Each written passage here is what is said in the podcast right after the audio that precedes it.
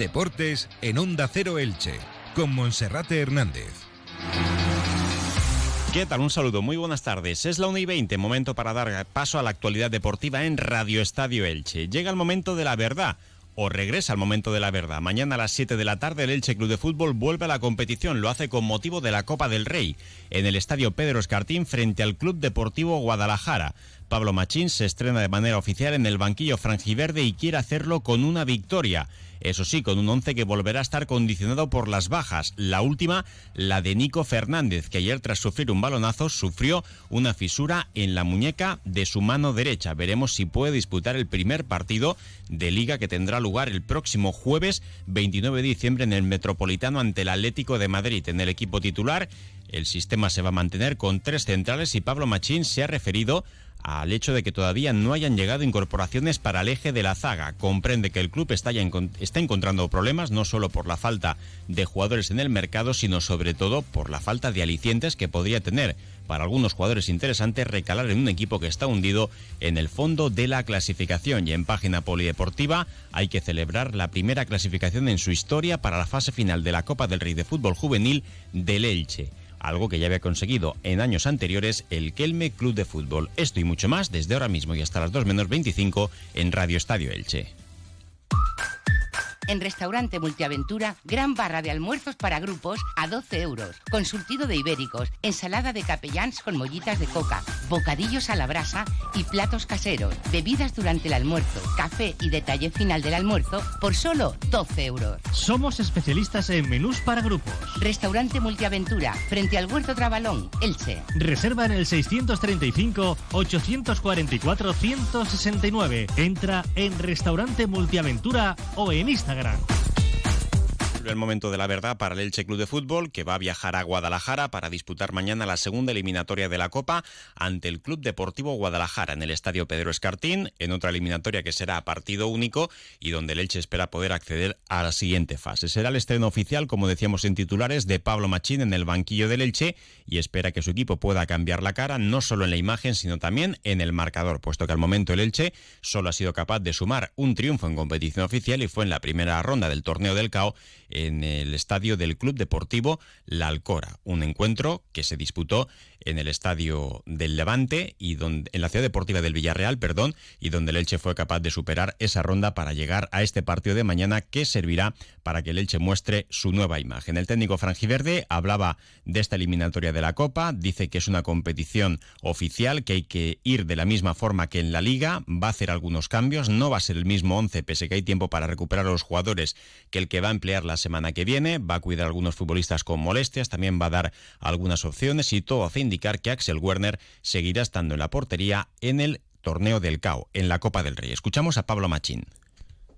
Bueno, es un partido oficial, una competición oficial y nosotros nos lo tenemos que tomar eh, pues exactamente igual que cualquier partido de liga. Por más que lleva razón, eh, va a ser muy difícil que, que el Elche vaya a ganar esta competición y la nuestra sí que es la liga, pero mm, creo que todos los partidos oficiales eh, son importantes y además necesitamos eh, ir cambiando la cara, eh, ganar, que siempre refuerza y siempre viene bien, y respetando al rival, mm, es evidente que nosotros somos favoritos, pero lo tenemos que demostrar en el terreno de juego, que sin duda también pues será uno de los condicionantes, porque sí como parece también eh, puede que, aparte de ya con sabido frío, que aquí no estáis muy acostumbrados, pero sí que parece que, que lloverá también, pues bueno, son circunstancias que tenemos que valorar, adaptarnos bien y la palabra clave es saber competir.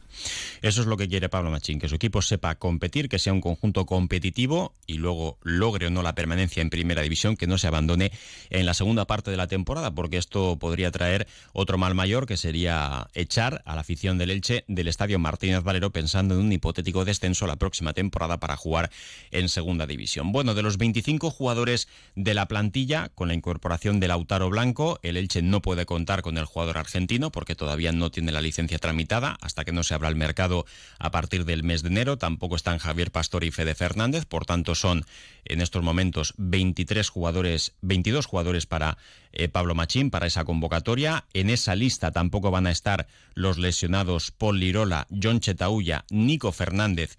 Eh, que son jugadores lesionados, sí va a estar disponible Enzo Rocco y también van a desplazarse los canteranos Manu Coca y Alejandro Alfaro como máximo una convocatoria de 22 jugadores que todavía de forma oficial el Elche Club de Fútbol no ha dado a conocer. Hoy le preguntamos al técnico franjiverde por los lesionados y también por el equipo titular que quiere alinear, contando también que es una competición la Copa y otra la Liga, y habitualmente en esta ronda se dan minutos a los menos habituales. Hay tiempo suficiente para eh, que los futbolistas que puedan jugar en Copa puedan volver a recuperar y poder jugar en Liga lo del mejor once que defines tú, bueno, los entrenadores siempre tenemos que ver un poco más allá. Hay circunstancias motivacionales también, circunstancias de molestias que puedan tener eh, los futbolistas. Quizá pues también hay algunos puestos en los que estamos un poco más cojos y, bueno, sí que sacaremos un equipo para ganar el partido, competitivo, exactamente igual que, cualquier partido oficial que mm, vayamos a jugar. Y en cuanto a las bajas, eh, tenemos a la de Paul, que bueno, tiene molestias en, el isquio, veremos eh, a ver de qué alcance.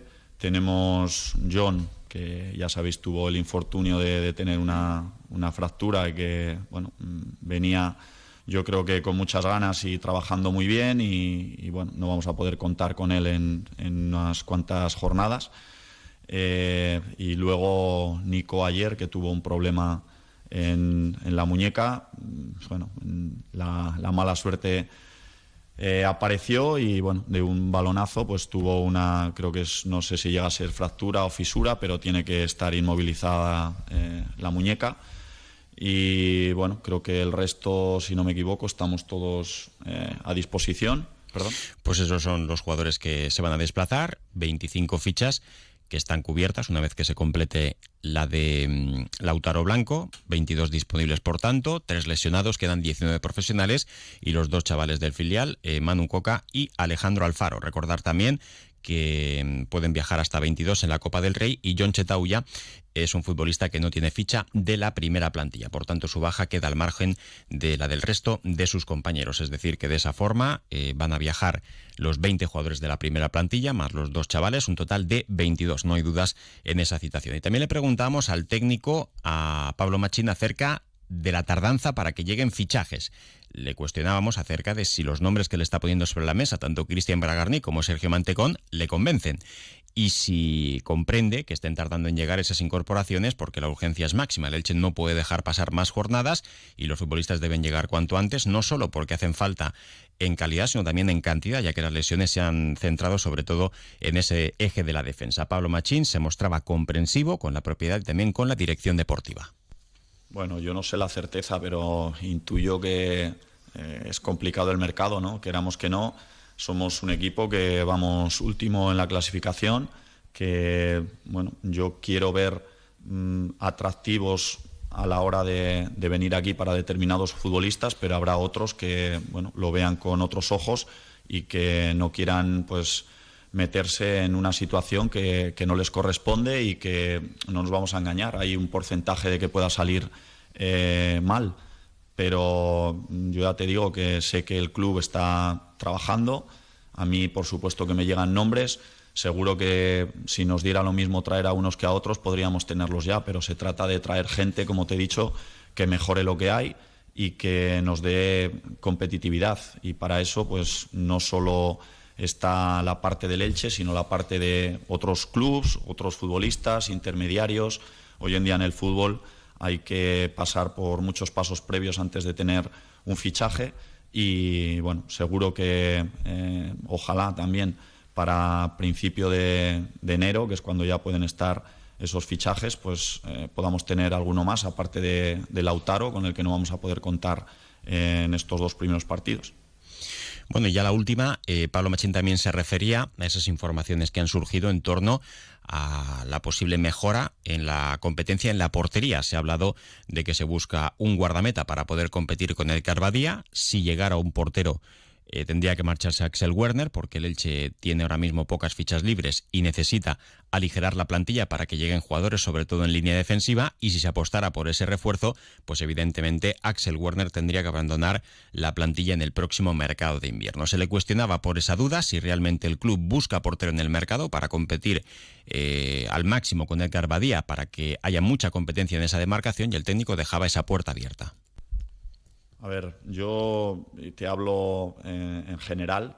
Mm, estoy abierto exactamente igual que creo que eh, la, presidencia, eh, el dueño, el director deportivo, la afición, los propios compañeros, a que lo que venga sea para mejorar la competitividad y el nivel del equipo.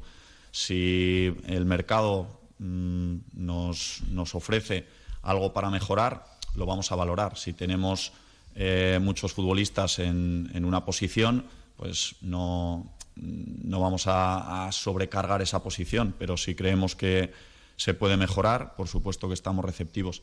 Pero ahora, como ya he repetido varias veces, para mí los mejores jugadores son los con los que voy a ir a, Guadalajara. Eh, confío y tengo la certeza de que desde el club se está trabajando en intentar mejorar y bueno, cuando a mí me ofrezcan esas posibilidades, pues daré mi valoración y exactamente igual que ahora, entrenaré para hacer un once competitivo y para tener garantías de, de, poder ganar los partidos.